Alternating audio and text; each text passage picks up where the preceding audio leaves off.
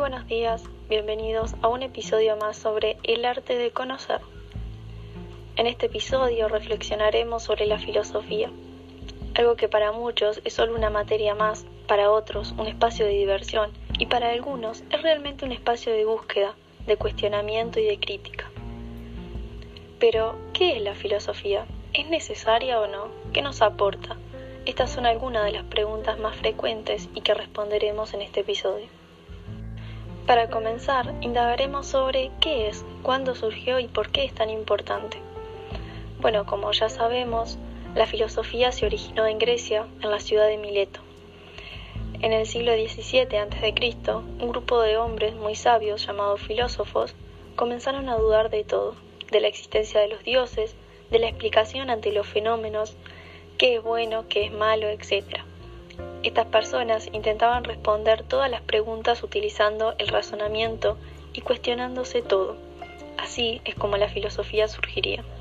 Se dice que uno de los grandes filósofos e incluso algunos lo consideran el padre de la filosofía es Tales de Mileto, por su gran aporte e incluso por destacar la filosofía como un pensamiento racional. Pero a todo esto, ¿qué es la filosofía? Si vamos a lo técnico, Filo significa amor y Sofía sabiduría. Amor a la sabiduría. Pero en realidad es mucho más que eso. La filosofía es un ejercicio del pensamiento. Es una manera de pensar diferente a las demás maneras cotidianas. Es el cuestionamiento de todo, la provocación, preguntas indefinidas, qué, cómo, cuándo, por qué, dónde, para qué, etc. La filosofía se centra en responder dos grandes preguntas por el origen y por qué hay más allá, pero a su vez la filosofía está en todos lados. Cualquier situación de la vida cotidiana puede disparar una reflexión filosófica. Por ejemplo, un niño sentado en una silla. Podemos simplemente verlo o podemos observar y reflexionar. ¿Por qué la silla tiene cuatro patas? ¿Por qué es de ese color? ¿Por qué el niño se sienta y no se para en ella? ¿Cuándo fue creada? ¿De dónde viene? ¿A dónde va? Será igual en unos años, etc. En sí, la filosofía no va a resolver problemas, los crea. Se dedica a problematizar la realidad, cuestionándola y haciéndola cada vez más angustiante. Según Darío, la filosofía va a los fundamentos, pero llega a la angustiante conclusión de que en el fondo no hay fondo. Nunca se tiene algo absoluto, sino que siempre hay más. Para finalizar, y ahora que ya saben lo que es, ustedes se preguntarán, ¿por qué es importante? ¿Para qué me sirve? ¿Cómo la utilizaría? ¿Por qué hablar todo un episodio sobre ello? Bien, la verdad es que en un mundo tan cambiante y diverso como en el que vivimos, siempre nos surgirán preguntas que parecen fáciles de responder, pero que no lo son, como la pregunta de ¿quién soy? ¿A dónde voy?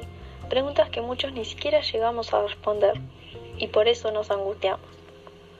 Pero para la filosofía, ninguna pregunta tiene una respuesta definida, sino que una pregunta genera otra y otra y otra. Si es necesaria o no la filosofía, pues para mí sí lo es. Cuando, si no en un salón de clase, en una clase de filosofía, nos pusimos a pensar en nuestra identidad.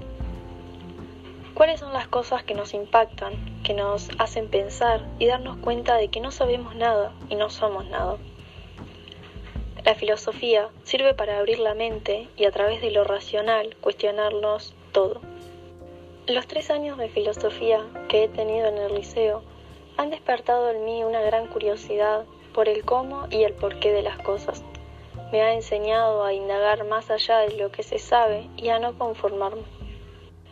Y bueno, como en cada episodio, hemos llegado al final. Espero os haya gustado mucho y sea de mucha utilidad. Y recuerden, eh, hay tantas filosofías como personas y cada cual tiene su pensamiento o manera de pensar.